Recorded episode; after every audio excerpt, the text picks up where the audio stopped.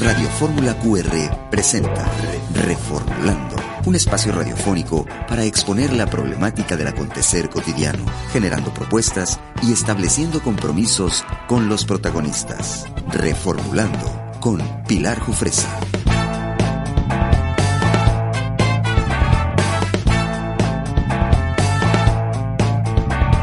Viquiche, queridos pobladores de Quintana Roo. Muchas gracias por estar también el día de hoy con nosotros, sábado 15 de octubre de 2022.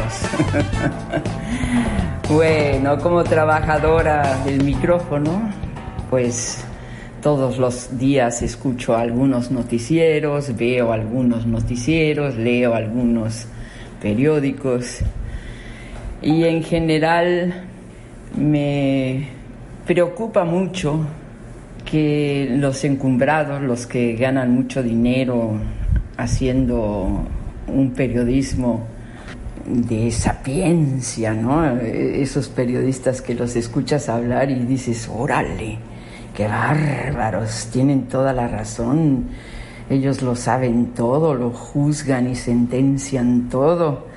Y claro, un día dicen una cosa y otro día dicen otra y uno tiene que estar muy pendiente, porque si no nos ven la cara de imbéciles y yo me he negado a ser imbécil toda mi vida, no sé si lo sea, pero por lo menos he intentado defenderme. Es muy interesante, eh, las concesiones de los medios se hicieron pues eh, cuando estaban los gobiernos del PRI y siguen allí y pues es muy interesante lo que importan y trascienden los medios de comunicación. Mi respeto y admiración a aquellos periodistas que están haciendo una labor de información documentada y congruente. Mi respeto.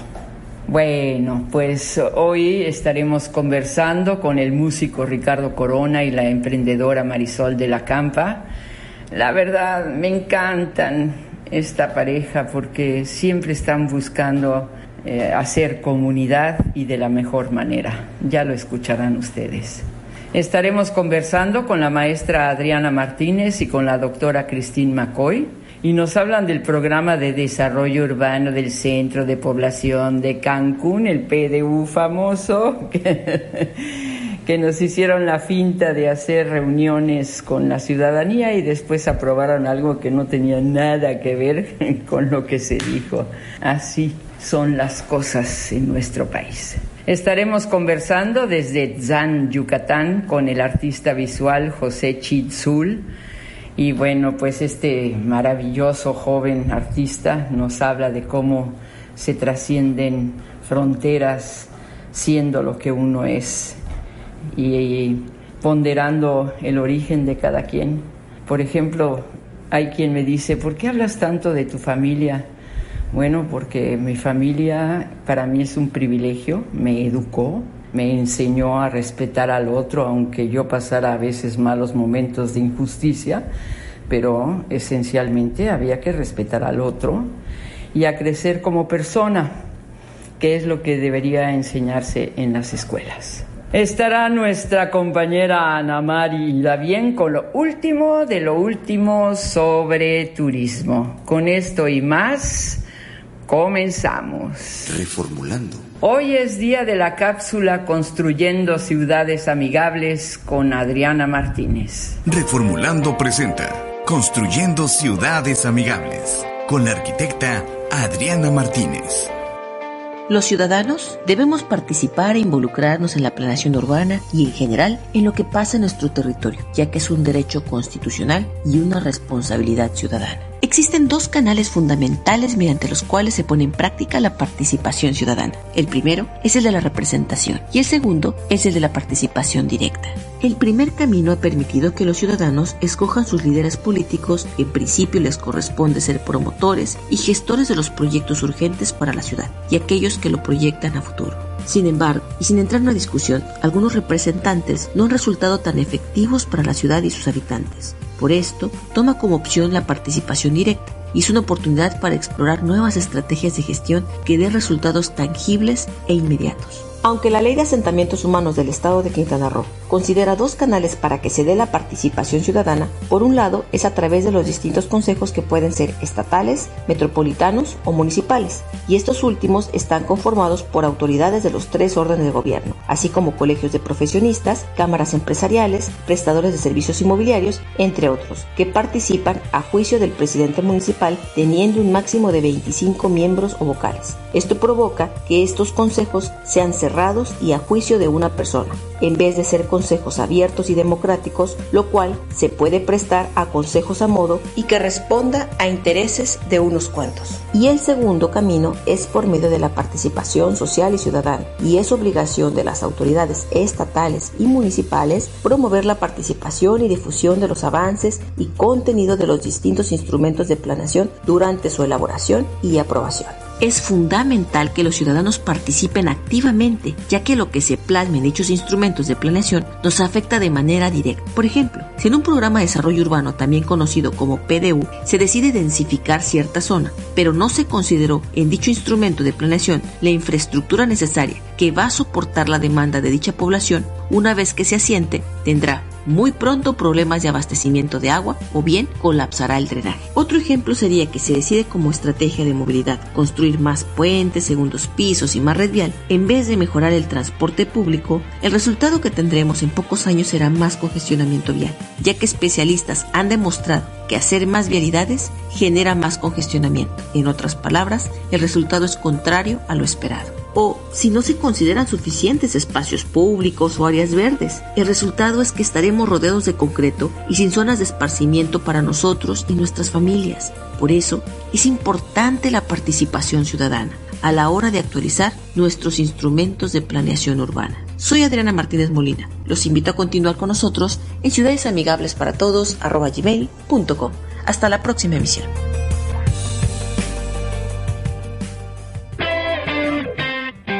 Hemos creado espacios para tus comentarios. Escribe al correo electrónico reformulando arroba radioformulaqr.com. Reformulando. El compromiso es de todos. Participa.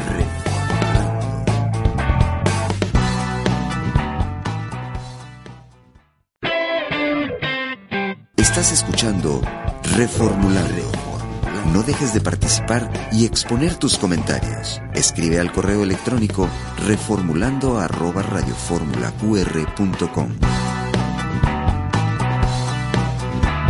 Estamos en la cabina de Radio Fórmula QR, modo quédate en casa, haciendo el programa Reformulando. Y querido Radio Escuchas, siempre hay algo nuevo bajo el sol. Siempre quien diga que ya el mundo ya, ya está totalmente descubierto, que no, no es cierto. Y los encargados de poner algo nuevo bajo el sol son los artistas, porque el arte es la revolución sin sangre, la que transforma las comunidades, la que nos trae el pasado al presente de la mejor manera. Y hoy vamos a conversar con un hombre maya que habla de resistencia, que trae a colación muchos métodos de pintura que se usaron hace mucho tiempo y que él de alguna manera rescata y se fue a Nueva York con ello. Pero vamos a empezar por el principio. Buenos días, José Chitzul, ¿cómo estás? Hola, buenos días. Es un gusto. Dios Dios Gracias por la invitación. Eh, no, al contrario. A ver, José Luis, cuando Alejandra Calleja me dijo le interesa, le dije, por supuesto que me interesa. Lo primero, ubícame, porque eres de Zan. Soy del municipio de Zan, en Yucatán, eh, donde el 90% de las personas son mayablancas. El municipio se dedica a la producción y exportación, eh, exportación de cítricos naranja dulce, limón, etcétera, ¿no? Y el municipio está reconocido como uno de los mayores exportadores a nivel mundial. Y pues, de allá soy, de acá soy. De acá soy, yo también, porque a mí me encantan los cítricos, pero ubícame, ¿está cerca de, de, dónde? Para que yo... Eh, yo me encuentro en el sur del estado de Yucatán. en el sur. Imagínense ustedes, queridos radioescuchas, a este hombre que cuenta que desde pequeño le gustaba dibujar y se dedica a ser rotulista, madre mía. Imagínense los rótulos que debe hacer este hombre. Cuéntanos un poco de tu vida, por favor. Bueno, eh, yo eh, desde pequeño eh, nací, bueno, se puede decir que nací con el talento nato de poder dibujar. Entonces, esa, pues como todo niño en su infancia, pues cada, cada eh, soporte es un lienzo para poder dibujar, expresarse. Pues eh, desde pequeño he sido muy, digamos, muy extrovertido. Sí, se pues, nota. y pues creo que la misma eh, emoción o, la misma iniciativa de poder seguir dibujando y pintando es lo que me llevó a, a, conocer el mundo del realismo. Entonces, estuve trabajando eh, como sin, nueve años de rótulos y decidí entrar a la universidad donde me fui formando como artista.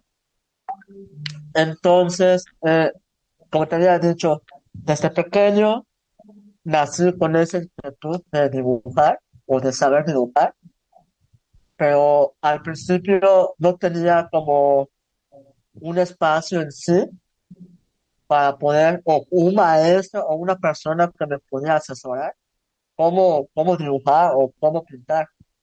Entonces, eh, decidí entrar a la universidad, a la Escuela Superior de Artes de Yucatán, donde me fui formando como artista gracias a esos maestros que igual son artistas reconocidos y pues ese conocimiento que, que ellos aportaron hacia mí, hoy en día se ve reflejado con, con, el trabajo, con mi investigación, pues, con las cosas que estoy eh, realizando, ¿no? Y pues creo que para mí seguir dibujando o seguir pintando ha, ha sido parte de una extensión más para mí, ¿me explico? O sea, como parte eh, fundamental de, de, de, poder decir las cosas a través del arte. ¿Sí? Pero además, José Chi, tú eh, estás pintando con materiales como el achiote, como la cera. A ver, cuéntanos, eh, ¿cómo rescataste ese mundo eh, para que fuera interesante e importante dentro del nivel cultural, pues universal, ¿no? Porque finalmente expones en Nueva York como algo original y además en grandes formatos. Te vi en un video eh, eh, donde estás ahí pintando precioso y con grandes formatos. Cuéntanos ese mundo de, de, rescatar elementos naturales para la pintura. Fue un momento chistoso para mí en mi vida porque cuando yo comencé a, utilizar em, elementos naturales es porque me, me quedé sin dinero, ¿me explico? Me quedé sin, sin, la economía. Entonces, eh, fue un día lluvioso y pues cuando llueve hace, eh, hay lodo, me explico, el polvo, el pigmento, la tierra que hay en mi casa se convirtió en lodo y ese lodo es color, ese lodo es pigmento. Entonces, todo ese, eh, eh, digamos, lo natural, que a veces lo natural pasa desapercibido, porque es natural, me explico, pasa desapercibido. Entonces, todo esa, digamos, ese, todos, todos esos elementos naturales como la lluvia, el suelo, el polvo, el pigmento, eh, empecé a como analizar, a observar y empecé a pensar de los murales que se encuentran en las zonas arqueológicas. Empecé a, a, pensar en las pinturas rupestres que se encuentran en las, eh, en las cuevas Entonces, allá fue, fue en ese momento donde todo cambió para mí desde, eh, desde mi propia perspectiva en el arte y cómo, cómo poder eh, abrazar mi contexto, o sea, de donde yo vengo, cómo puedo abrazar ese contexto y manifestarlo a través del arte. Entonces, empecé a investigar, eh, empecé a visitar zonas arqueológicas, empecé a leer libros, empecé a, a, a, empecé a visitar a los abuelos, eh, empecé a visitar a antropólogos, arqueólogos. Bueno, toda esa investigación que, hice en el 2018, eh, porque lo comencé en el 2018.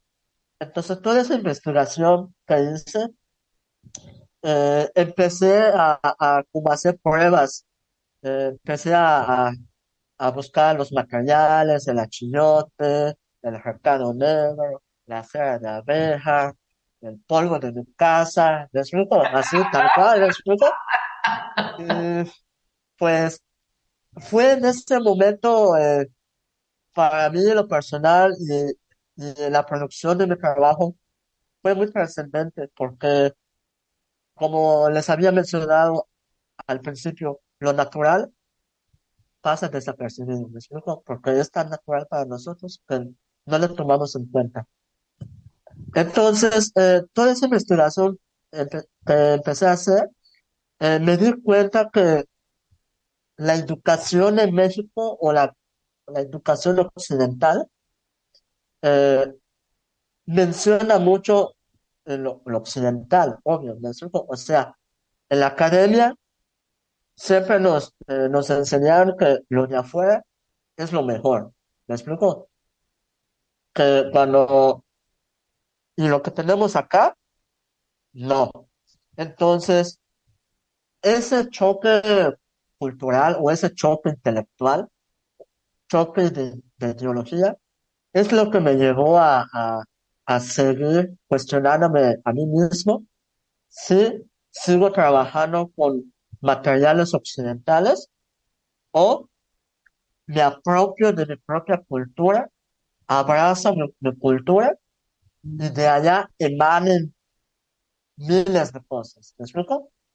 Entonces, creo que abrazar mi cultura, o más bien mi cultura me abrazó, y pues estoy haciendo, eh, digamos, un choque cultural, una revolución cultural. ¿Me explico? Porque hablar y escribir y pintar en la cultura maya es un acto de, como dicen los occidentales, es un acto de rebeldía. ¿Me explico? Porque así, así me llaman, ¿me explico? Y pues hay ocasiones que han censurado mi trabajo por mi discurso, porque no debo de decirlo de esa manera, pero y me censuran, ¿me explico? Pero creo que llevar ese pensamiento decolonial, o sea, antisistema, creo que sí ha llevado mucho de qué hablar, ¿me explico? Entonces creo que mi trabajo que no tiene subtítulos, porque una vez me preguntaron de un evento internacional que estuve participando, José me dicen, ¿por qué no le pones subtítulos a tu trabajo? Y yo le respondí, eh, ¿por qué cuando escribimos en inglés no le ponen subtítulos? Pues ¿Me sí. explico? Y conscientemente, mi trabajo los obliga, ¿me explico? Los obliga a investigar, los obliga a aprender, los obliga a eh, conocer el idioma, el lenguaje, la cultura, la enseñanza de nuestros abuelos, ¿me explico? Entonces, mi trabajo habla de eso, habla de una revolución cultural, habla de una descolonización cultural, habla un choque de culturas, habla un choque intelectual de ideologías. Entonces, mi trabajo, mi cultura y yo somos uno mismo, ¿me explico? Y ese uno mismo le decimos al mundo, Kusha, ¿no? que significa estamos vivos. Me encanta, me gusta, me gusta porque es cierto, es una realidad que me, ha pasado en varias situaciones. Eh, sin embargo, tú conminas a la gente a que respete tu cultura y que entre a esa cultura y que escuche lo melodioso que es la lengua maya, porque parece que están como cantando, ¿no? Y a la exposición que llevaste a Nueva York, sin embargo, le pusiste un nombre, un título más bien, muy amistoso, muy amigable, que es Kosh Ok Ok. No sé si lo pronuncié bien. Kosh sí lo sé muy bien porque Kosh, Kosh significa vamos. Exacto, Kosh, ¿no? Y, y, y en... va a bailar. Ajá. A ver. Eh, bueno, esa, esa, esa pieza lo hice eh, con una beca que me gané a nivel nacional en México. Y pues esa, esa pieza forma parte de 20, de 20 obras.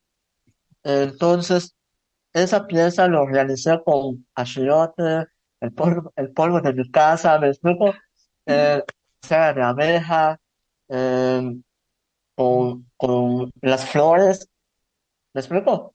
Eh, entonces, la, la imagen o el diseño de la imagen de la obra está, está realizada con la observación de un salón de fiestas en el municipio de, de, eh, de Entonces, eh, la idea o el propósito de, de realizar ese trabajo fue apropiarme de la, de la fachada del salón de fiestas eh, donde está rotulado salón de fiestas.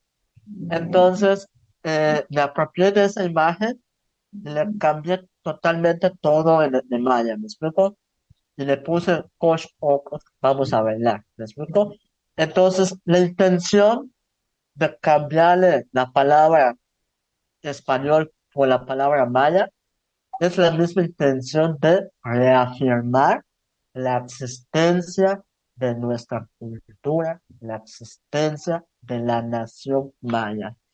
Hay una, hay, me gusta decir esto, no somos pueblos, somos la nación, somos la primera nación, ¿me explico?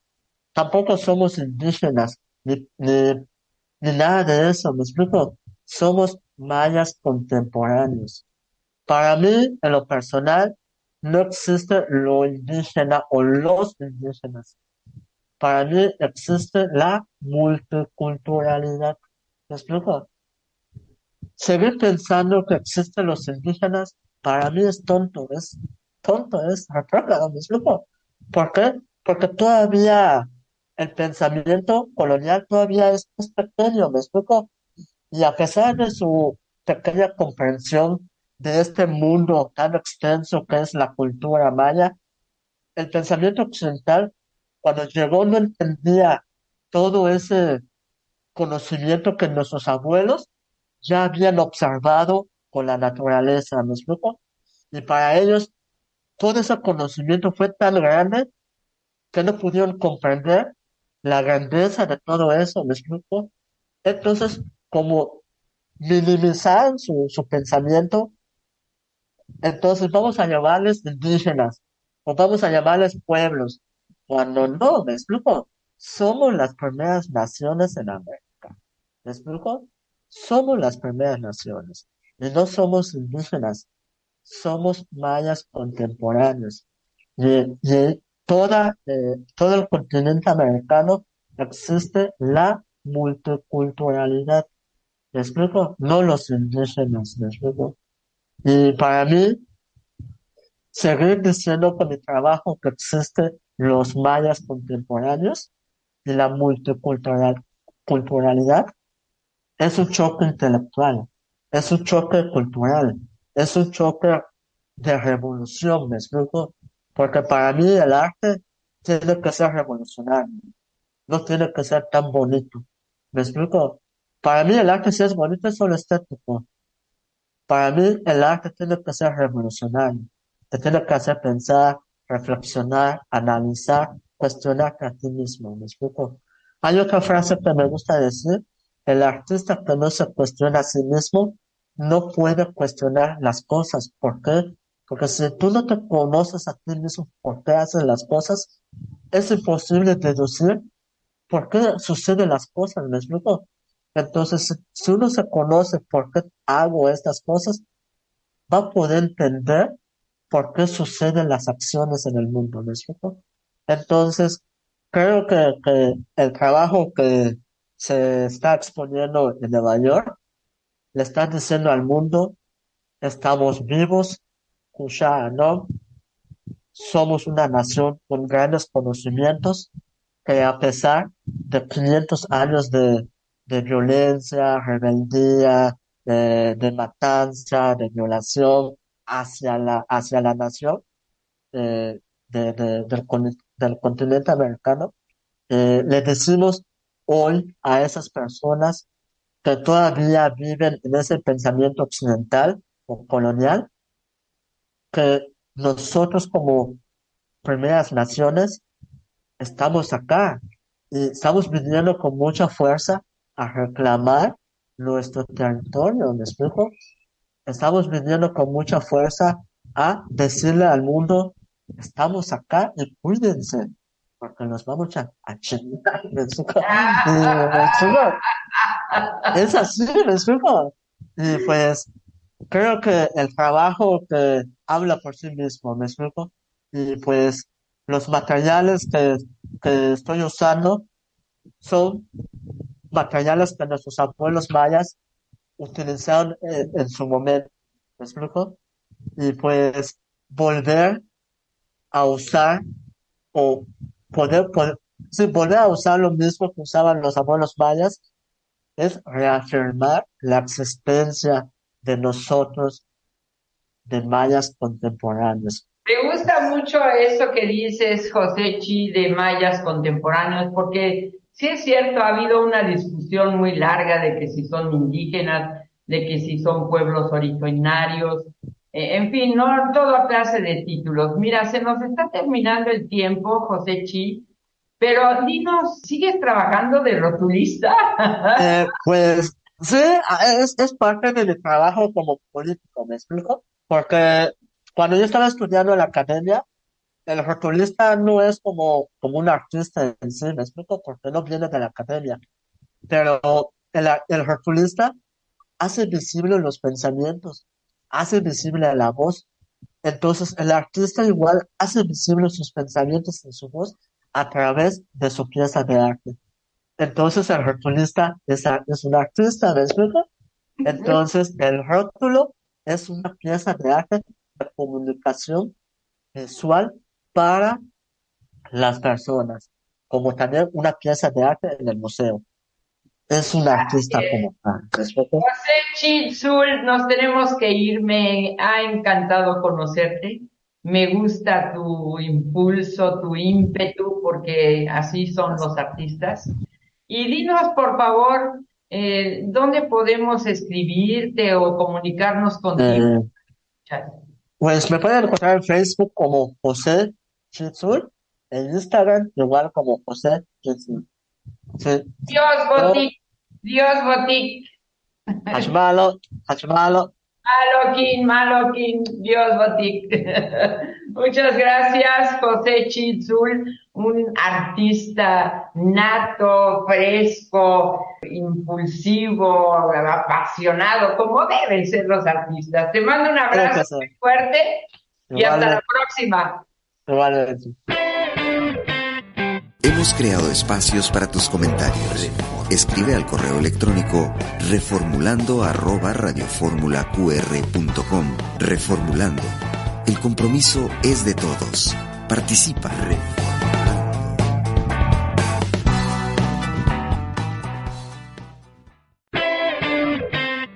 Estás escuchando Reformulando. No dejes de participar y exponer tus comentarios. Escribe al correo electrónico reformulando arroba.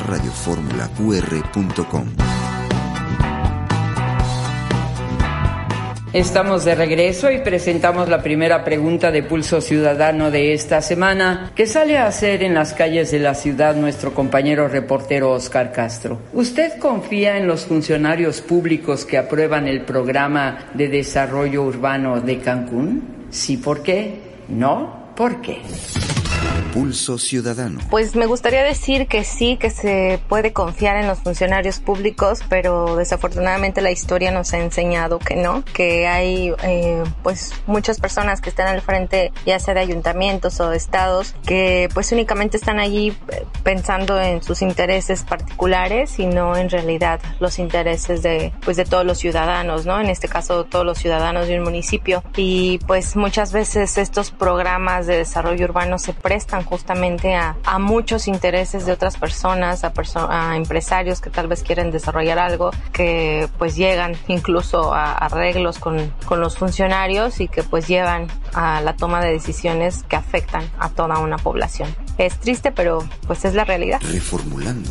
No confío al 100% en los funcionarios públicos porque ya hemos visto que desarrollos urbanos que realizan, desarrollos que vemos que no hacen un estudio ambiental, por ejemplo, y, y, bueno, pienso que a veces sí tienen muchos errores que a la larga perjudican a la sociedad de Cancún y a la economía. Reformulando. Me parece muy delicado el desarrollo urbano de la ciudad porque la verdad no se han tomado en cuenta áreas de convivencia, eh, creo que está pendiente lo del gas natural y pues hay mucho por hacer donde no se deja ver una planeación a futuro y tampoco se nota como el seguimiento entre un eh, periodo de gobierno y otro. Y, y la ciudad no es un tema que dependa de caprichos, tiene que haber un, una visión general para llevar a nuestra ciudad a un mejor funcionamiento. Reformulando.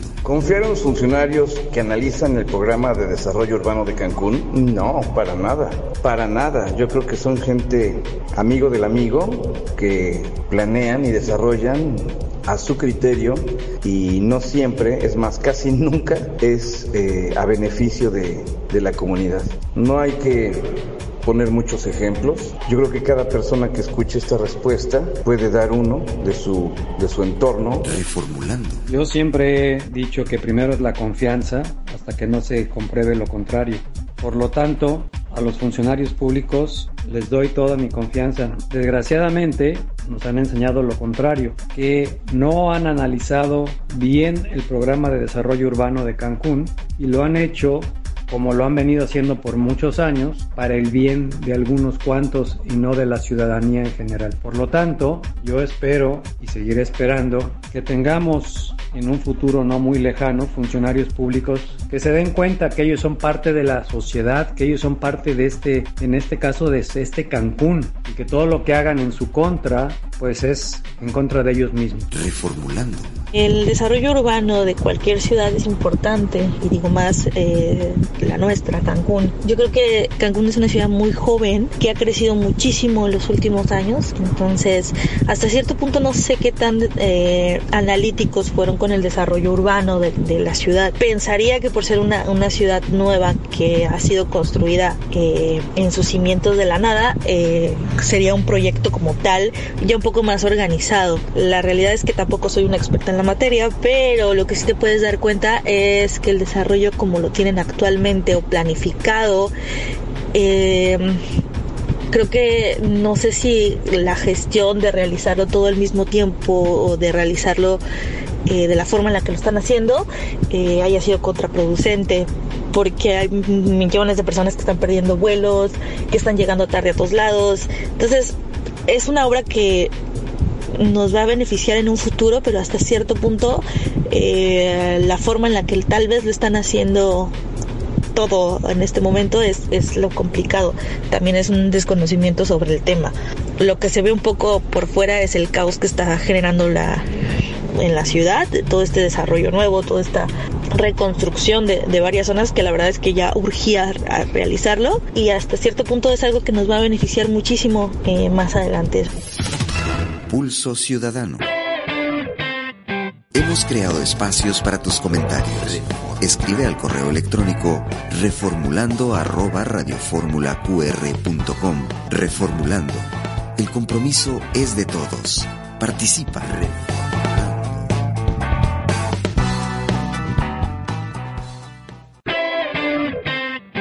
Estás escuchando Reformulando. No dejes de participar y exponer tus comentarios. Escribe al correo electrónico reformulando arroba.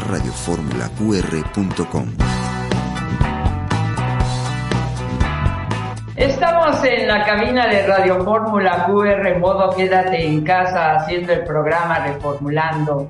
Y querido Radio Escuchas, me ha costado mucho trabajo vivir en Cancún. Es una ciudad que a mí a veces me duele profundamente, a veces me enorgullece enormemente. Llevo muchos años viviendo aquí, haciendo trabajo eh, todos los días y bueno, eh, sobre todo reconociendo la cultura que nos precede, que es la cultura maya. Pero también hay una parte de la población que está aquí, está presente y está exigente, que eso es una de las cosas más importantes para que una comunidad sea mejor cada día.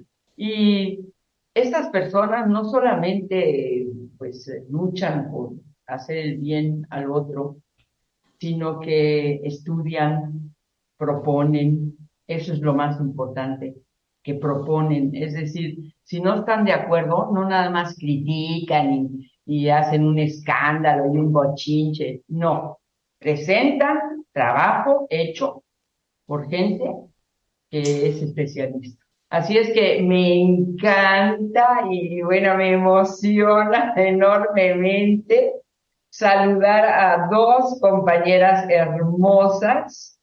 Adriana Martínez, maestra en planeación urbana y regional por la UNAM. Y la doctora Christine McCoy, profesora investigadora de la Universidad del Caribe. Buenos días a las dos. Buenos días. Bueno, Pilar, buenos días. Déjenme sentarme bien.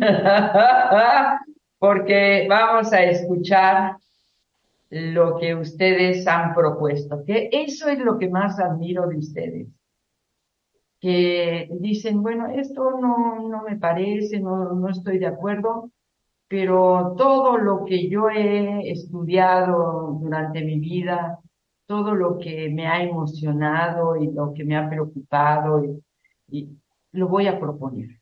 Y eso es lo que es la política. La política no es buena ni mala. La política es generar propuesta y trabajar todos juntos. El tema de esta conversación es muy importante porque es el programa de desarrollo urbano del centro de la población de Cancún, aquí donde vivimos y donde pues a veces hay muchas preguntas que hacer. ¿Quién quiere empezar? que Adriana, Adriana traía como la contextualización. Entonces. Sí, pues es poner un poco en contexto a la ciudadanía con relación al proceso que se dio en el tema del programa de desarrollo urbano que recientemente se publicó, porque bueno, evidentemente este es un instrumento que al final del día, participemos o no, nos va a pegar a todos. Entonces es importante que la gente tenga como este, esta línea del tiempo de cómo se dio el proceso y qué fue lo que al final fue el resultado final de todo este, de todo este ejercicio de, pues, de consulta pública. Eh, poniendo antecedentes, en noviembre del 2021, en el Salón Municipal, se conforma el Consejo Municipal de Ordenamiento Territorial, Ecológico y Desarrollo Urbano del municipio de Benito Juárez. Eso lo establece el artículo 28 de la Ley de Asentamientos Humanos, en donde dice que debe haber un consejo ciudadano, ¿no? Que está conformado por autoridades y por especialistas eh, sociedad civil, eh, empresarios, etcétera, que, van a estar junto con la autoridad revisando este documento a lo largo del proceso, su nacimiento y hasta su culminación. Después, el 16 de diciembre del 2021, se empieza a realizar en la sede del Colegio de Arquitectos la revisión del programa, pero aquí fue el Programa Municipal de Ordenamiento Territorial, Ecológico y Desarrollo Urbano. Recordemos que la ley de asentamientos humanos en el artículo 31 te establece los distintos instrumentos de planeación con los que contamos en sus distintas escalas. Recordemos que es como una cascada, ¿no? Primero lo estatal y así consecutivamente. Entonces, lo que se planteó en este primer taller fue el Programa Municipal de Ordenamiento Territorial, Ecológico y Desarrollo Urbano. En la segunda sesión, de, digamos, de donde hubo este, esta, esta participación como segunda ocasión, fue el 26 de enero del 2022. Y todo esto que les estoy diciendo lo pueden constatar en el mismo documento del PDU que está publicado, porque viene toda esta cronología. Y se realiza en la biblioteca del Instituto Tecnológico de Cancún, ese tercer taller, pero también fue para observar la propuesta del Programa Municipal de Ordenamiento Territorial, Ecológico y Desarrollo Urbano. Hasta aquí no había todavía el, tema del PDU, era a nivel municipal. Sin embargo, el digamos por experiencia en otros municipios que habían intentado hacer este tipo de instrumentos y que a nivel federal pues no hay una alineación entre la ley estatal y la ley federal, eh, no prosperaban y terminaban pues vaya, el gobierno federal no lo reconocía porque, vaya, la ley no, no, no reconoce este tipo de instrumentos y el gobierno municipal decide que ya no va a ser un programa municipal de ordenamiento territorial, ecológico y desarrollo urbano, sino que va a ser ahora un programa de desarrollo urbano de centro de población, ¿sí? Pero aquí les voy a platicar por qué esto es importante.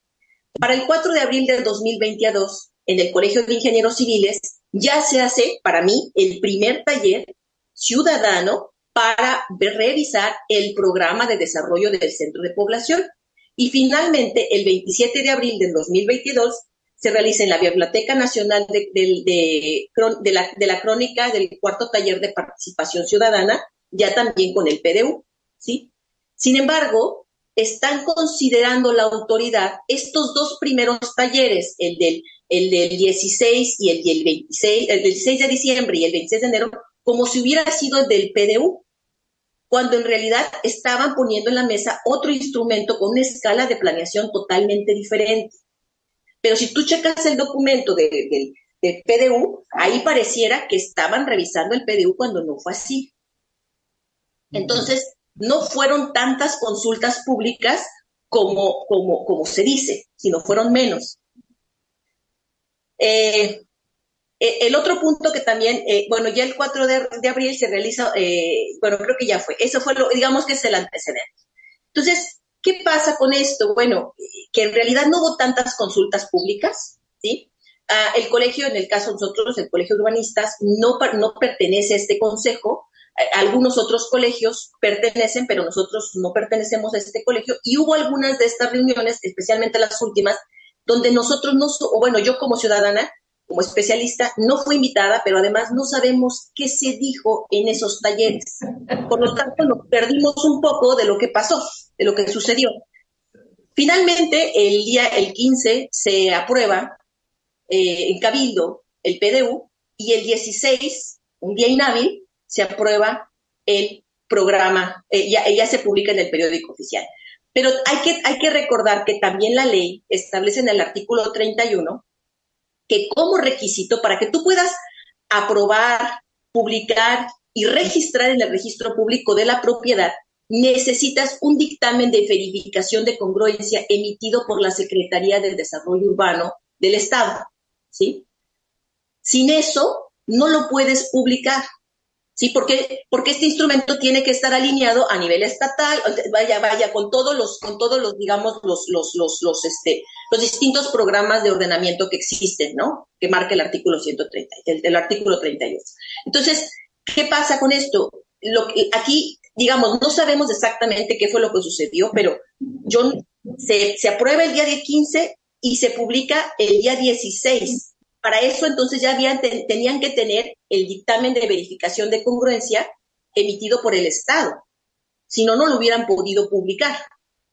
Y, la pregunta es, en un día inhábil, ¿cómo leyeron 250 hojas para después publicarlo? Entonces, todas estas cosas son las cosas que causan ruido, eh, inquietudes, eh, inclusive a veces hasta inconformidad de la, de la misma población, porque no hay mucha claridad en todo el proceso. Primero empezamos con un instrumento, después iniciamos con otro, después eh, un, día, un día festivo se publica y, un día inhábil porque se publica. Entonces, pues esa es más o menos como el, la línea del tiempo, de manera muy, muy corta y rápida. Querido Radio Escuchas y autoridades, como vengo diciendo en nuestros programas desde hace 26 años, no somos imbéciles, no lo somos. ¿Por qué insisten en tratarnos así? ¿Por qué se ponen en evidencia? ¿Por qué se confiesan como delincuentes? Porque no hay quien los juzgue. Pues aquí estamos, ¿eh? Aquí hay gente en Cancún, gente instruida, gente trabajadora, que sí sabe lo que hace. No se vale, no se pongan en ridículo, hombre. Christine McCoy.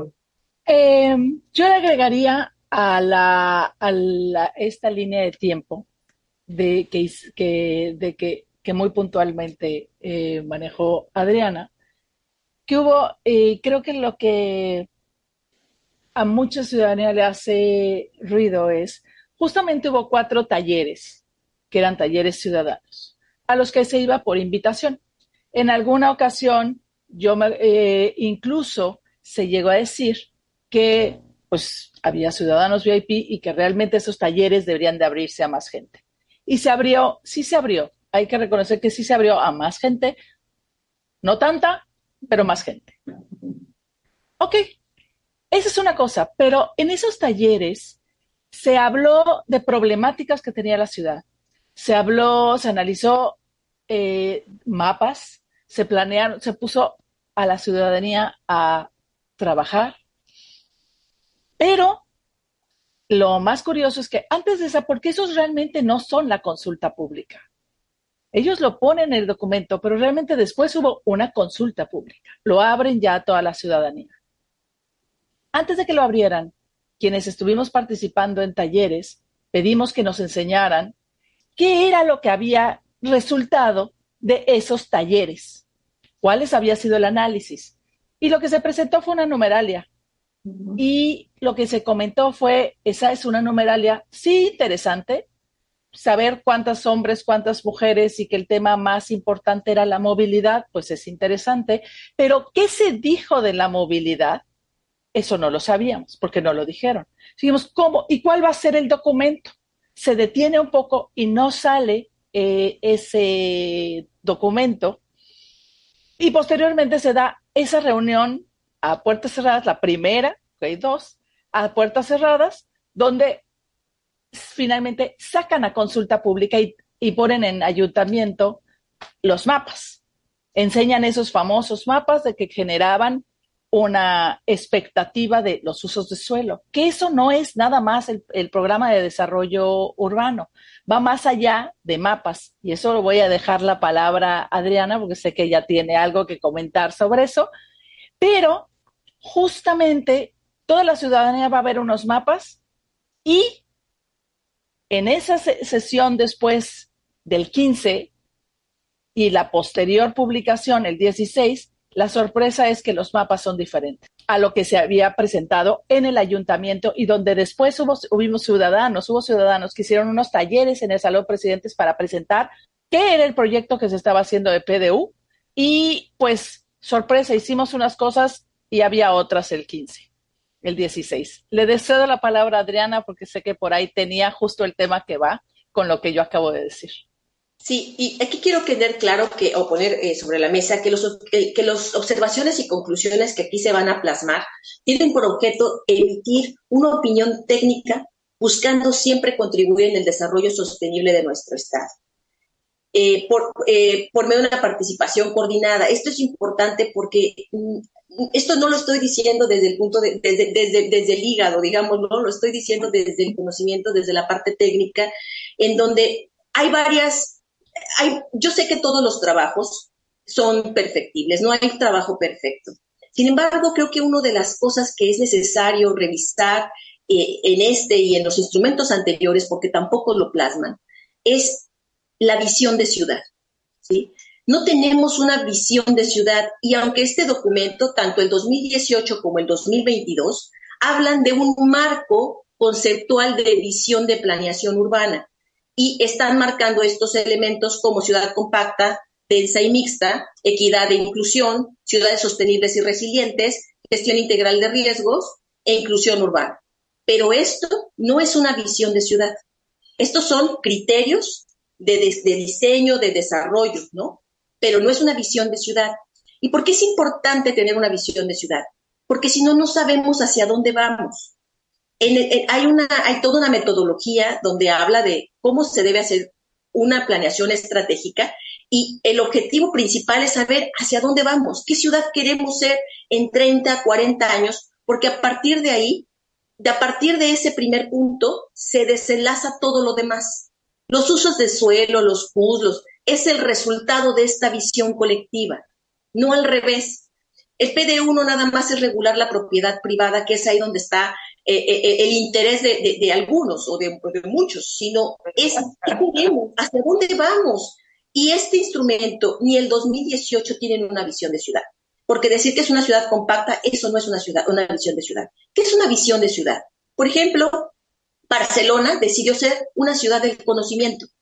En su momento, Cancún era una ciudad turística y esa fue la visión de ciudad que le dio origen a esta ciudad. La pregunta es, ¿vamos a seguir apostándole al turismo? Con todos los riesgos que implica ser dependientes al turismo? o vamos a buscar nuevas alternativas que nos pongan a, la altura de los nuevos retos que se nos vienen. ¿no? Y eso todavía no está definido.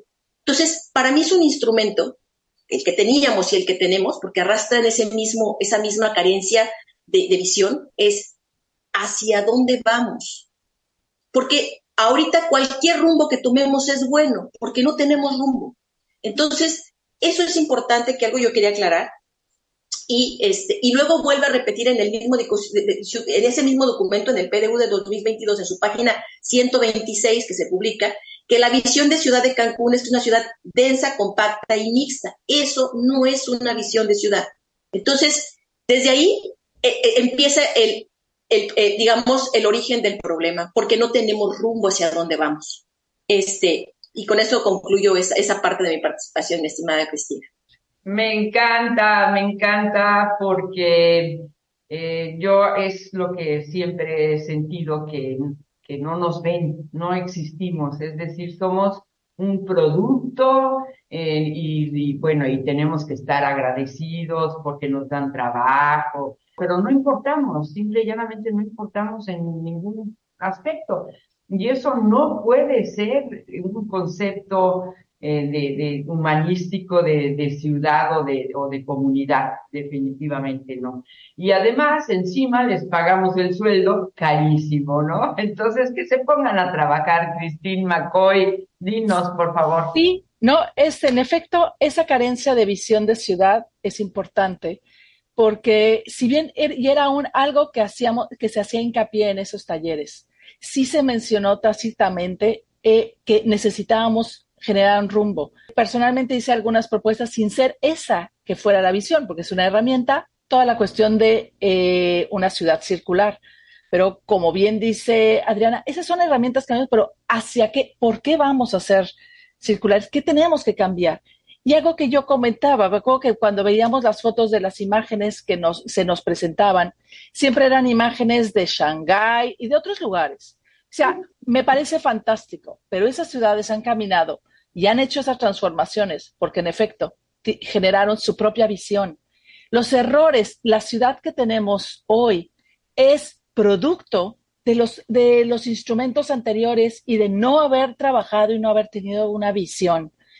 La última vez que yo vi una visión y que sí tenía, era un instrumento muy, muy interesante, siempre perfectible y siempre eh, se puede abonar, pero era uno, un documento naranja que hablaba de, una, eh, de un camino de una ciudad sustentable y no hablaba de ciudad sustentable, un programa de sustentabilidad de, eh, de Cancún. A lo mejor no estoy diciendo el texto eh, perfecto, el título perfecto, pero ese tenía hacia dónde quería caminar, tenía metas, tenía objetivos y tenía cosas que se podían haber ido siguiendo y perfeccionando conforme vamos aprendiendo.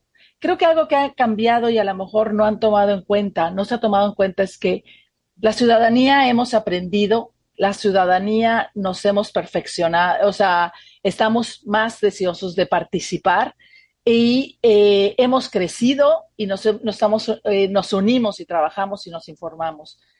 Y eh, si bien sí y queremos seguir trabajando, no estamos viendo que sean, no son nuestros enemigos. Para lograr una mejor ciudad se tiene que trabajar en conjunto. Ah, no, pero nos tienen que, tienen que escuchar a sus ciudadanos que quieren, que son los que también viven el día a día. Se ven ciertos distritos se arreglan ciertas cosas. Se trabajó muy bien en Donceles, por ejemplo, en Donceles y en la 22, incluso en la 2A, se trabajó muy bien con los vecinos. Propusieron, propusieron cosas, unas más, unas menos, unas se podían, unas no, pero eso es trabajar y ver qué quieren tus vecinos. ¿Por qué no trabajamos, hacemos ese ejercicio en Villa Sotoch? ¿Por qué no hacemos ese ejercicio en la 100? ¿Por qué las otras regiones o distritos no merecen el mismo lugar? todos somos ciudadanos. Así es, la primera obra de teatro que yo escribí para Cancún hace más de 30 años se llamó Estamos aquí, Tianontela en Maya, con niños mayas y lo presentamos en el campo de béisbol y don José Reina, que era jefe de jardineros, nos eh, hizo todos los árboles que, que encontraba tirados en la selva y nos puso una selva ahí en el estadio de béisbol. Estamos aquí. ¿Qué, ¿Qué, les cuesta? ¿Qué les duele no voltearnos a ver si les pagamos el sueldo? a ¡Hombre! Y que tenemos gente brillante como estas dos invitadas, que son mujeres que, que hablan con respeto, con dignidad hacia el otro. ¿Qué, ¿Qué les cuesta? No sean mezquinos, hombre no nos lleva a ningún lado, no, no, es perder, perder, perder. Tianontela, estamos aquí, cuenten con nosotros. Adriana Martínez, Cristín McCoy, las admiro, las quiero, las respeto y seguiremos hablando de estos temas porque vale la pena y porque estamos aquí. Hasta la próxima. Hasta la próxima. Hasta la próxima, gracias a todo tu auditorio y saludos a ti, un abrazo a todo tu equipo, que estén muy bien. Ah, igualmente, saludos, abrazos, gracias por la invitación. Hemos creado espacios para tus comentarios. Escribe al correo electrónico reformulando arroba radioformulaqr.com. Reformulando. El compromiso es de todos. Participa.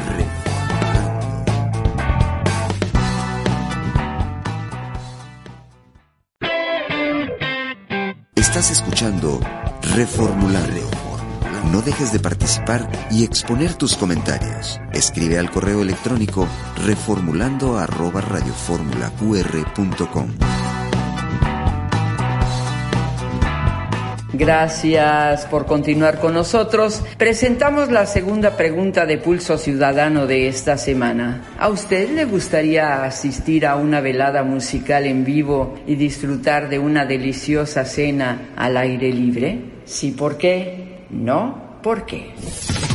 Pulso Ciudadano. Disfrutar de una deliciosa cena al aire libre con una velada musical, la verdad es que yo creo que es una de las actividades que, estaría bastante bien implementar. Desconozco si se realiza alguna en Cancún actualmente, pero bueno, una velada con musiquita y, cena al aire libre, eh, nunca, la verdad es que nunca está de, mal, de más, es un buen plan. Reformulando Sí, yo disfruto mucho las veladas eh, de música en vivo, los conciertos al aire libre o en un, puede ser hasta un auditorio. Sí, yo creo que es algo que es diferente a escucharlo a través del mismo de la radio, de tu equipo de sonido. Y después de esta pandemia por la que hemos pasado, pues obviamente sí se antoja eh, asistir a eventos culturales en vivo. Lo único que a mí personalmente me frena es esta situación de la inseguridad que siento. Yo tengo 35 años años en Cancún y ha cambiado muchísimo. Antes pues dejábamos la puerta abierta, el coche, es más, no había semáforo y la gente, todo mundo se respetaba. Hoy no sé qué ha pasado en Cancún, pero hay una inseguridad que se siente, que ojalá cambie. Reformulando. Claro que me gustaría asistir a una velada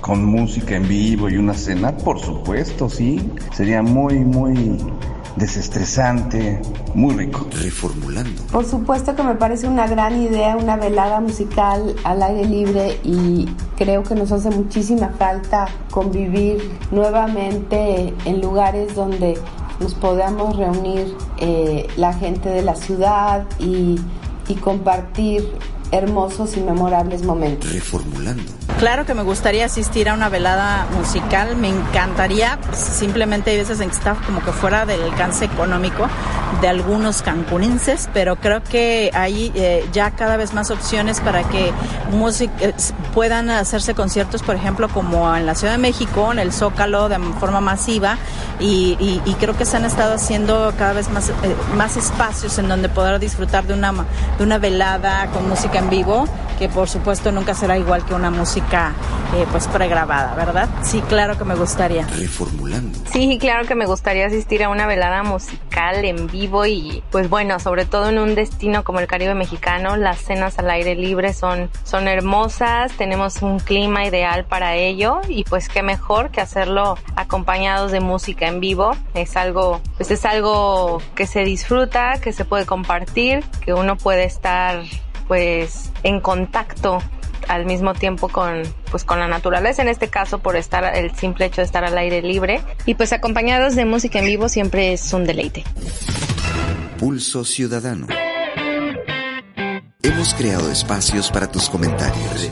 Escribe al correo electrónico reformulando arroba radioformulaqr.com. Reformulando. El compromiso es de todos. Participa.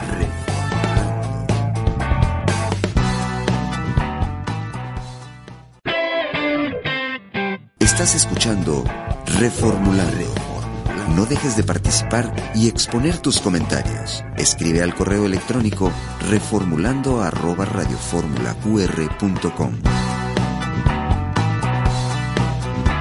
Estamos en la cabina de Radio Fórmula QR, modo quédate en casa haciendo el programa Reformulando. Y la verdad, que qué dicha es tener amigos de hace tiempo que siempre los ves renovándose, siempre con un profundo amor a la vida, eh, acompañados del arte, haciendo trabajo al andar. Y me encanta verlos juntos siempre trabajando y haciendo cosas innovadoras. Me siento muy emocionada por ustedes y les comparto mi, mi felicidad y mi alegría de el esfuerzo que han hecho porque pasamos un momento difícil de la pandemia y sin embargo ustedes se fueron andando por donde podían con todas sus artes para salir adelante. Marisol de la Campa y Ricardo Corona, ni más ni menos. Buenos días a los dos. Hola, querida Pili. Buenos días. Me gusta, por favor, váyanos contando un poquito este proyecto que ahora ya llegó a un momento pues eh, enorme y precioso que cuando yo se lo he comentado a algunas personas, Dicen, qué maravilla, qué, qué privilegio poder hacer estas cosas. Marisol, tú empezaste en tu casa primero sembrando plantitas de especies. Cuéntanos, por favor. Pues como comentas, en, la pandemia, pues una de las este, actividades que me dediqué para no volverme loca fue este, empezar a hacer mis propios cultivos y este, formé una pequeña eh, hortaliza en mi casa, que desgraciadamente después la tuve que quitar porque tuve que impermeabilizar el techo y todo se tuvo que ir afuera. Pero bueno, eh, otra vez estamos retomando este ese proyecto y este y ahorita en la nueva casa que tengo un jardín bastante grande, pues estamos volviendo a retomar todo lo que es este las hortalizas que además pues me sirven para el nuevo proyecto que estamos llevando Ricardo y yo con lo de las este con los conciertos eh, cena, ¿no? Y las, este, veladas las veladas musicales. Entonces, pues ahí también están incluidas mis hortalizas. Nada, me encanta, me encanta porque además tienes muy buena mano, eres una buena chef, eres atrevida, eres propositiva en tus recetas y además son deliciosas. Gracias, Pepe. Ricardo, a ver, cuéntanos la historia que te trajiste hasta el piano. Bueno, el piano, no lo has visto todavía, pero es un piano que tiene historia conmigo y yo con él, porque es el piano que yo toqué en Caracol, en Plaza Caracol, durante varios años. El piano que estuvo en esa plaza en sus momentos de gloria y, y tuvimos una conexión muy importante, muchas cosas importantes de mi vida salieron de ese piano. Y cuando tuve la oportunidad, exactamente el año pasado, les hice una oferta que afortunadamente la pudimos negociar y ya tengo el piano, que es uno de los mejores pianos que puede haber en Cancún. Y em, ya, ya teniendo en casa, la casa que teníamos ya nos quedó chiquita. Ahí empezamos a hacer exactamente los conciertos porque desafortunadamente durante el 2020 pues no hubo foros y lo abrieron hasta muy ya avanzadito el 2021 para dónde hacer conciertos. Yo dije, nunca más me vuelve a pasar eso, de que no tenga dónde poder ofrecer mis conciertos, no, no tenga un lugar donde ofrecerle a la gente lo que a mí me encanta hacer, que es tocar el piano y lo, la, y lo que me encanta de compartir la música que, que, que ha sido hecha durante siglos con, con arte, con trabajo, con, con conocimiento, ¿no? Y pues eh, lo empezamos a hacer en la casa que tú conociste, pero obviamente ya la casita nos quedó chiquita para esto y pues decidimos buscar un lugar más apropiado que es la casa donde estamos, que tiene ya un, como ves, jardín que puedes ver que es enorme, y pues hemos ya estado haciendo las, las veladas musicales con diferentes programas, con, con tres formatos fundamentales. Uno son las, las cenas concierto, las que damos una, este, hacemos un concierto y la gente cena aquí en casa y, se la pasa muy bien aquí en nuestro jardincito. Tenemos el otro concierto con, con invitados especiales. Eh, eh, hemos traído ya tres invitados especiales, cantantes con diferentes programas muy interesantes, música mexicana, Schubert, ahorita el de Gershwin, y, eh, y los relatos musicales, que son exactamente, es, eh, es hacer toda la cuestión del, del relato musical para que la gente conozca y aprecie un poquito más la gran música que se ha hecho, porque entendemos que que en nuestros tiempos muy poca gente está más o menos enterada de los contextos de cómo se hizo esta música y creo que, creo que es valioso hacerlo, decir un poquito, hablar del compositor, pero también de los contextos políticos, sociales, económicos de cada época, de los estilos de vida, porque eso nos hace entender mejor nuestro momento actual y, podemos entender exactamente cómo son nuestros estilos de vida, cómo es el estilo de vida en la ciudad de Cancún, que no es por azar, son, son cantidades de circunstancias que se confabulan para que vivamos de la manera que lo hacemos y a veces podemos tener un poquito más de libertad de cómo elegimos nuestro estilo de vida cuando entendemos un poquito más. Yo creo eso. Entonces, estos relatos musicales tienen la intención de vernos en un espejo. Me encanta. Es una realidad que además eh, urge en una ciudad que a veces es muy fría y frígida, ¿no? Que no es propositiva y que tenemos muchos artistas de muy buena calidad, pero que no, no se les pone, no se les ubica en algún lugar. Y, a mí me parece que esto es una provocación de elegancia, ¿no? Así de decir, mira, sí se puede, nada más falta que quieras Nada más falta que tengas el buen gusto y que quieras que Cancún tenga un nivel eh, cultural elevado. Marisol, tú eres una gran chef. ¿Qué menú presentan allí? Porque es que me lo imagino, tengo muchas ganas de ir, ¿eh? ya vamos a ir. Eres bienvenida. Y la, que pasa es que yo soy muy ruidosa y cuando aplaudo, pues voy a aplaudir fuerte. Qué bueno, qué bueno. Qué bueno.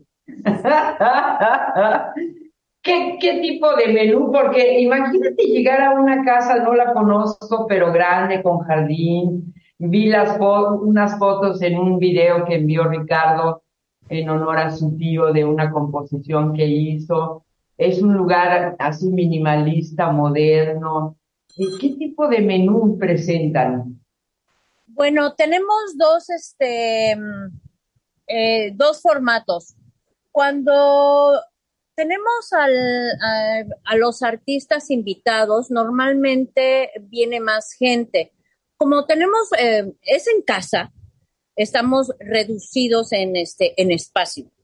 Entonces, cuando tenemos el artista invitado, normalmente lo tenemos para 15 personas y entonces lo que les ofrezco es unas botanas o, unos pinchos o canapés, o todo o un ambigú, cualquier eh, tipo de estas de este tipo de comida, un, eh, comida de dedo que se le llama también.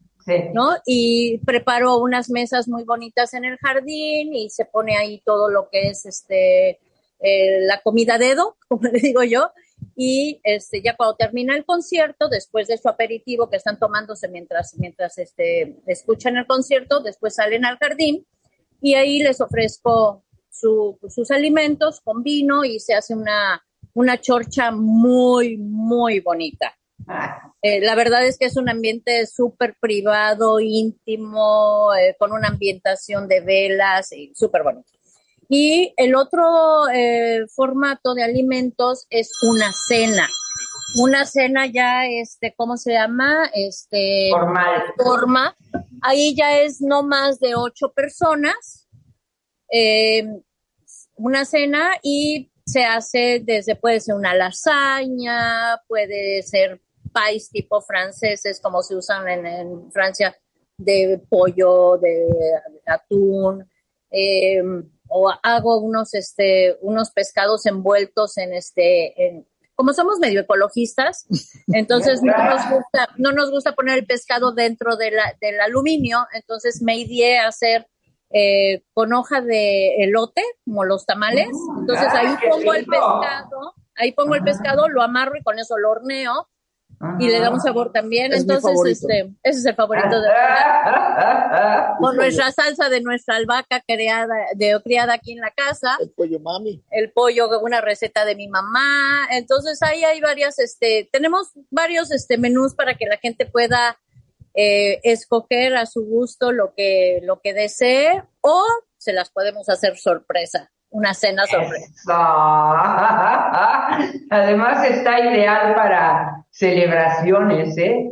Es que yo me sentiría como en palacio, pues. Hemos tenido tres, cuatro cumpleaños ya. Ya cuatro cumpleaños, sí, qué bonito. celebrar su cumpleaños acá, súper padre. No, imagínate, además con tus íntimos amigos y, y, bueno, no sé, el pastel, el postre, ¿los postres también los hacen ustedes?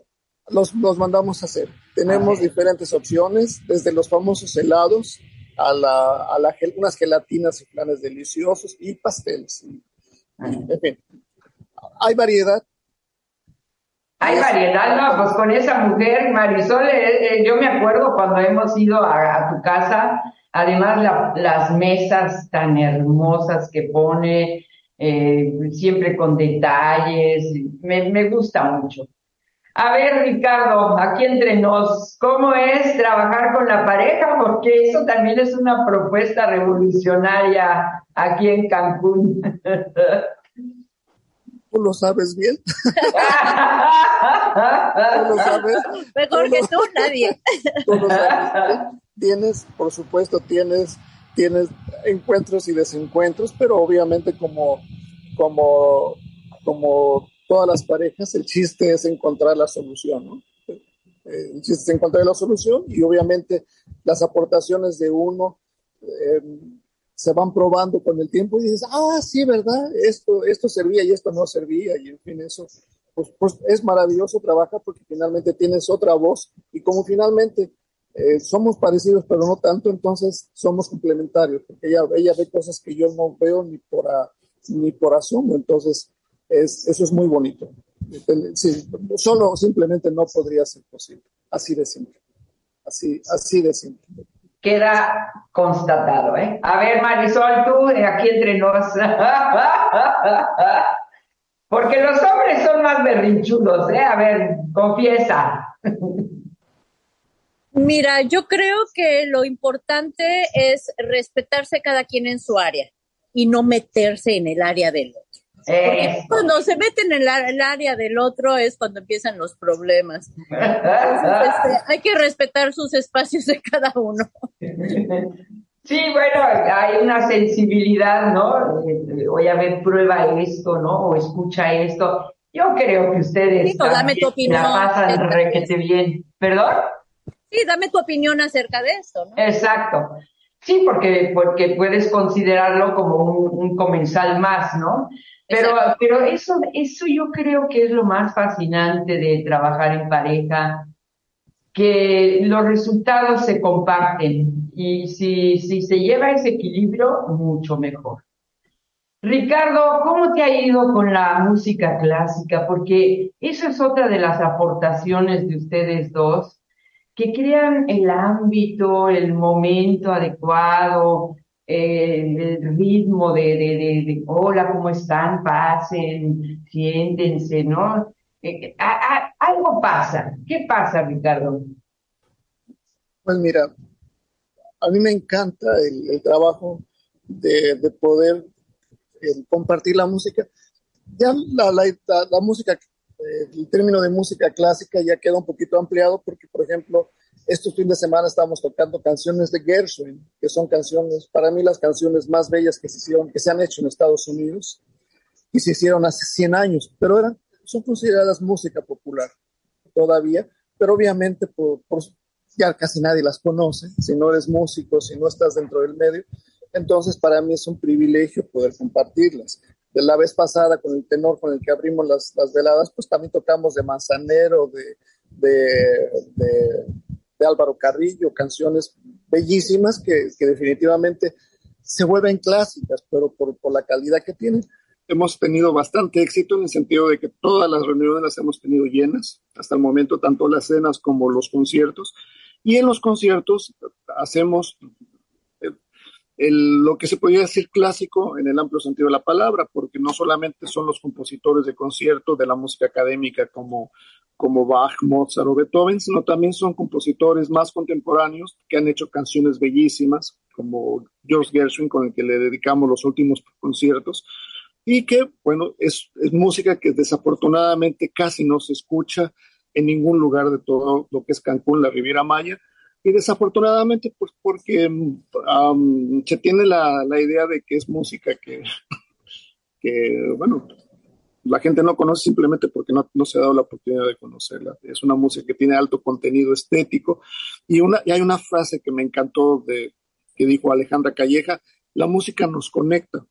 Y, lo que nosotros tratamos de hacer es exactamente brindar música que nos conecta con nosotros mismos, con nuestra esencia, con, nuestras emociones, con nuestros sentimientos, pero también que nos conecta con gente que es afín, que es que le encanta la, el, arte, que es sensible a las manifestaciones artísticas, al bueno, le podemos decir buen gusto, eso puede ser muy relativo, pero que definitivamente tiene esa apertura y afortunadamente cada vez el grupo sigue creciendo y en ese sentido somos muy optimistas y esperamos que siga creciendo. Me encanta, me encanta la idea y me encanta que a la gente le encante. Marisol, a ver, invítanos. Los invito a que prueben una nueva experiencia única en Cancún. No existe un formato como este en Cancún.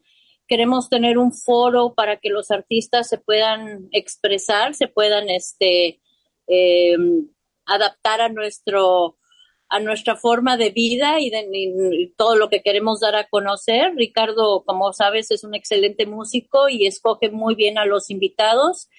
Este, y bueno, los invitamos a que vengan a probar esta nueva experiencia. Nos va a dar muchísimo gusto. La única manera de, de tener acceso, yo solamente lo estuve publicando en mi página de Facebook y en el chat de las veladas musicales. Ya ni siquiera utilizo el chat de la Sociedad Filarmónica. Son las personas que realmente em, les interesan los conciertos, les interesa la música, entran a este chat. Y realmente ahora sí la, va a ser, me reservo el derecho de admisión. Esta vez sí, porque afortunadamente esa es, esa es la realidad, porque muchas veces uno quiere hacer grupos grandes y, son, el espacio y, son, y son grupos de gente y son gente de, son gente que pues no, no, tiene mucho la disposición de hacerlo. Entonces, las personas que realmente están interesadas, pues este, les mandamos la, la, la, la información, la promoción de lo que vamos a hacer esta semana y si pueden venir, pues van a ser bienvenidos y les vamos a ir informando exactamente periódicamente lo que estamos haciendo.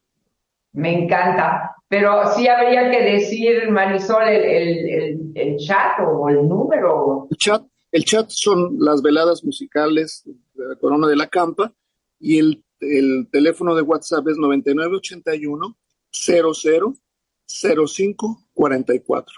Lo repito de nuevo, veladas musicales Corona de la Campa y el chat es el teléfono 9981 00 05 44.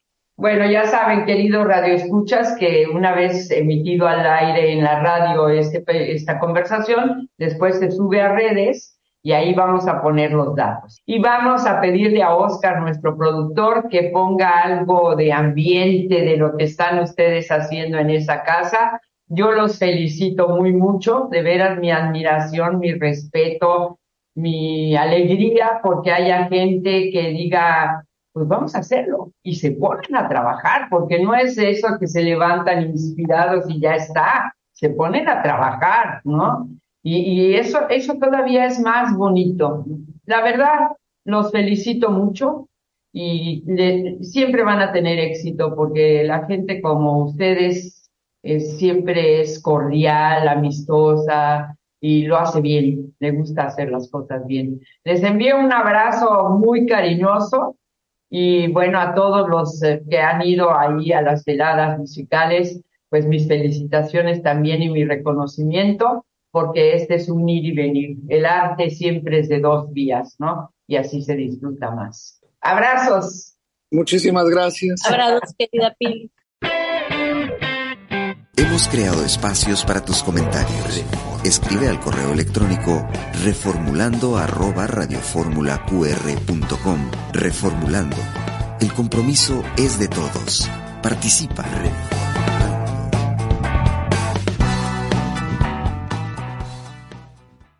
Editorial Veraz presenta Reformulando Turismo. Editorial Veraz es una empresa reconocida en el mercado por la calidad y creatividad en sus productos, mapas ilustrados, guías de viaje en varios idiomas, revistas y libros de gran formato, en búsqueda constante de una difusión innovadora y profesional de la actividad turística. Editorialveraz.com Estás escuchando Reformulando no dejes de participar y exponer tus comentarios. Escribe al correo electrónico reformulando arroba radioformulaqr.com. Hola, querida Ana Mari. no cabe duda que cuando tú naciste nacieron todas las flores. Tu alegría cotidiana, tus deseos de hacer las cosas bien, y trabajar siempre con alma te hace una persona especial. Sabes que te quiero un montón y qué bueno que naciste. Agradecelo a tu mamá. Adelante con tu información, por favor. Muy buenos días, mi querida Pilar. Bueno, yo aquí feliz porque sigo festejando. Ya sabes que yo, este, así como las fiestas patronales, yo celebro, este, casi casi que dos semanas. No, tuve la fortuna de haber tenido esta semana, que fue mi cumpleaños el día de ayer. Y bueno, mi mamá llegó desde el lunes pasado y nos la hemos pasado, bueno, sensacional. Eh, el día jueves fue el cumpleaños número 101 de mi tía Mimi Medina de Marzuca, eh, que ella vive en Chetumal, es una, es una una dama en toda la extensión de la palabra, muy querida, no solamente por todos los miembros de la familia, sino también en su comunidad, porque como tú sabes, las mujeres de mi familia son mujeres que se han dedicado a la comunidad, al crecimiento de sus ciudades respectivamente. Mi tía participó en muchísimos patronatos, especialmente en el asilo de ancianos de la ciudad de Chetumal, que ella, bueno, estuvo desde el inicio y trabajó todavía hasta hace poquito, todavía hacía las mermeladas para venderlas y para poder recaudar fondos para el asilo de ancianos. Y bueno, pues yo le mando un fuerte abrazo, tuve la oportunidad de verla esta semana y poder celebrar con ella estos 101 años. Y el día de ayer, que fue mi cumpleaños, pues ya sabrás que estuvimos, oh, fiestón, yo empecé a celebrar desde hacía varios días y seguiré festejando, amiga, seguiré, porque ya sabes que como fiesta patronal. Oye, amiga, pues fíjate que yo esta, esta semana yo quisiera platicarles porque me ha llamado mucho la atención que de pronto, pues todos mis amigos, resulta que todo mundo o se está yendo o ya regresó de Turquía. Y claro, tiene una razón muy importante y esta razón es porque tenemos el vuelo directo a Estambul con Turkish Airlines. Y esto obviamente eh, ha abaratado muchísimo los costos para poder viajar a Turquía y las zonas aledañas. Así es que amigos, si tienen ustedes entre sus planes salir de viaje, no se pierdan revisar estas oportunidades, estos paquetes que están dándose hacia Turquía, ya que tenemos estos vuelos directos, que esa es de las grandísimas ventajas que tenemos en vivir en un destino turístico que tiene eh, conectividad aérea con muchísimos países eh, y que esto nos permite no solamente recibir muchos turistas, sino también la oportunidad de poder viajar a diversos países y muchas veces con precios espectaculares. Eh, adicionalmente a esto, como ya se viene acercando las fechas de los días de muertos, bueno, yo quisiera platicarles de dos temas muy importantes. El primer tema que quiero platicarles eh, tiene que ver con el Día de Muertos que se llevará a cabo en la Ciudad de México y regresa nuevamente este maravilloso desfile que se lleva a cabo en la Ciudad de México y que ya hacía varios años que no veíamos, primero por la pandemia, por supuesto, y posteriormente, eh, bueno, Claudia Sheinbaum había anunciado que se iba a suspender. Recordemos que este desfile del Día de Muertos en la Ciudad de México inició en realidad a raíz de que se filmó en la Ciudad de México una película de James Bond. Eh, y en parte de esta, pues ya sabemos que siempre son persecuciones y, demás que, llevan a cabo, eh, precisamente ellos hacen toda una alegoría sobre el Día de Muertos, que en realidad nosotros no lo festejábamos de esa manera, pero bueno, se, hace, se hizo un gran desfile y se hicieron pues eh, comparsas y carros alegóricos y muchísimas cosas alrededor de la película y aprovechando todo este material que se hizo, bueno, pues a la Ciudad de México le pareció una extraordinaria oportunidad de poder mostrarle al mundo a través de un desfile eh, pues todas estas hermosísimas tradiciones que tenemos en México, en la Ciudad de México. Este año, este magno desfile se llevará a cabo el 29 de octubre y bueno, se planea que sea el más largo que ha tenido en su historia. Por supuesto, Paseo de la Reforma será uno de, de los lugares por donde pasará este hermosísimo desfile y llegará hasta, eh, hasta la, la plancha de la Constitución, allá estará llegando al Zócalo capitalino. Este, así es que, pues amigos, si tienen ustedes la oportunidad del día 29 de octubre estar por allá, pues es algo que yo sí les recomiendo muchísimo que lo programen, que lo hagan porque es verdaderamente hermoso. Y bueno, y si ustedes no conocen mucho de las tradiciones, créanme que ahí lo van a poder hacer y van a poder ver los alebrijes y las calacas y todo, todo, todo lo que tenemos. Por otro lado, bueno, eh, por supuesto, hacia el día 30 de octubre iniciará el Festival de Tradiciones de Vida y Muerte, eh, que se llevará a cabo, por supuesto, en Ishkaret y que se celebra ya desde hace muchísimos años. Bueno, las festividades de Día de Muertos son patrimonio inmaterial de la humanidad por la, la UNESCO y durante el Festival de Vida y Muerte se tendrán diferentes obras de teatro, presentaciones musicales, talleres, espectáculos de danza e incluso un espacio que es única y exclusivamente para los chiquitos para los niños y esto se lleva a cabo en la, en la hacienda interactiva que es la hacienda Enequenera. Y bueno, eh, recordemos que también se llevará a cabo la fiesta de todos los santos el primero de noviembre. Y este año, bueno, eh, dentro del elenco que va a tener, bueno, pues estará, por supuesto, el juego de vida y muerte, que es una recreación eh, del juego de pelota que aparece en el libro eh, sagrado de los mayas, el Popol donde los gemelos divinos eh, Junapú y Shvadanque enfrentan en uno de los retos a los señores de Xibalbá o inframundo y tendrá lugar en el juego de pelota. Por supuesto, también tendremos algunas otras obras como Ernesto Anaya, que también es un afamado compositor, cantante y multiinstrumentista que eh, estará también presentándose. También estará eh, Baldufa Theater, que es una compañía teatral que es originaria de Cataluña, España. Así es que, amiga, no te la puedes perder, por supuesto, y que lleva su talento a diferentes partes del mundo. Bueno, ellos estarán.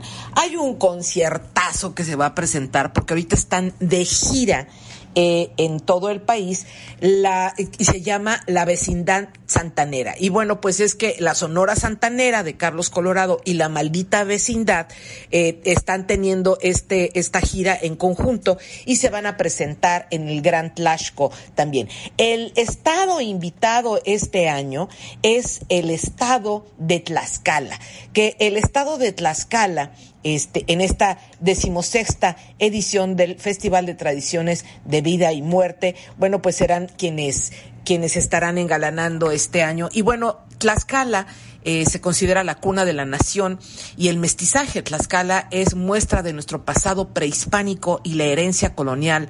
La capital de Tlaxcala se, fundió, se fundó en 1525 y destacan sus bellos edificios como el conjunto conventual franciscano y catedralicio de la Plaza de la Constitución. Bueno, este eh, Tlaxcala significa lugar de tortillas o pan de maíz.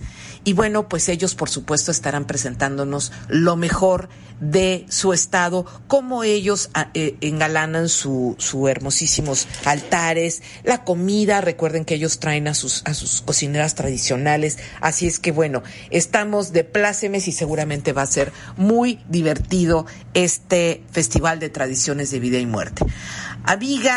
Eh, tenemos muchas cosas que platicar, ya te las platicaré la próxima semana, pero mientras tanto, quiero agradecerte como siempre a ti y a todo el equipo de Reformulando, eh, pues todo el cariño que siempre me han dado. Gracias por todos sus mensajes de felicitaciones el día de ayer, te agradezco muchísimo. A todos ustedes amigos, muchas, muchas gracias. Y amiga, ¿qué me vas a dedicar? Bueno, pues mira, te voy a dedicar una canción a Tlaxcala, porque ellos exigen que lo pronunciemos bien, Tlaxcala, con X, porque mi hija está yendo y viniendo a Tlaxcala y dice que son gente muy fuerte, así es que va para ellos. Un abrazo para todos nuestros queridos radioescuchas y besos también, ¿por qué no? Hasta la próxima. Después de haber conocido tantas te juro que como tú no hay otros lugares. Por eso es que no te miente mi corazón cuando te canta esta canción para decirte cuánto te extraño. Que sueño que sale el sol recorriéndonos y de nuestros pies que se la montaña.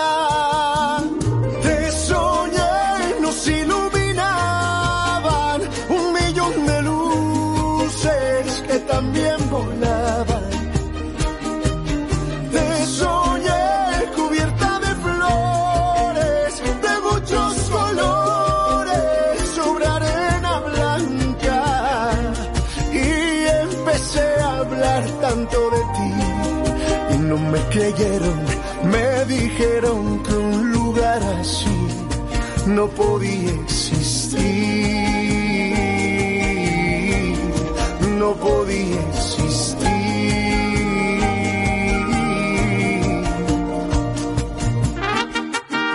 ¡Viva Tlaxcala!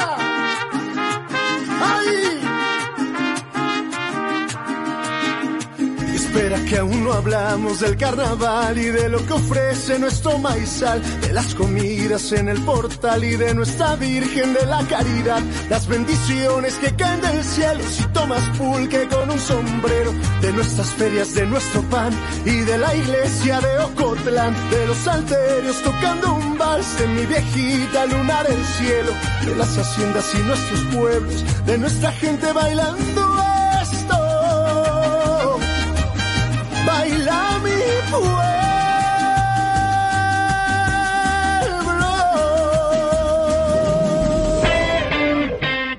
Radio Fórmula QR presentó Reformulando. Diseño y conducción. Pilar Jufresa. Producción.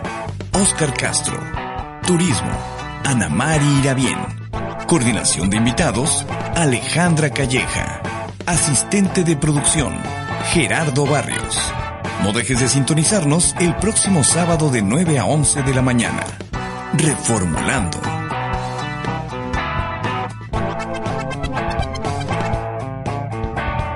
Las opiniones expresadas en este programa son responsabilidad de quienes las emiten